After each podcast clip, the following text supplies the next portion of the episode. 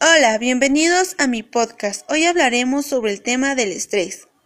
El estrés es un estado de cansancio mental provocado por la exigencia de un rendimiento muy superior al normal.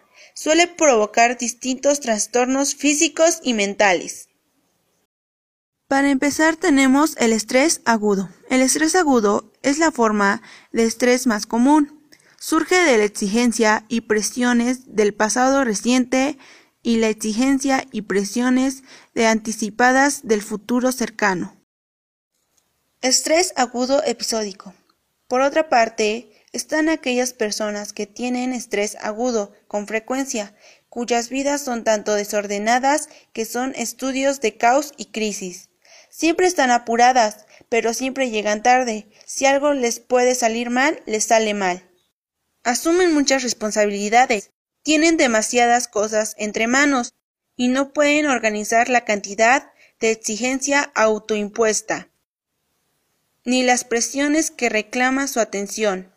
Parecen estar perpetuamente en las garras del estrés agudo.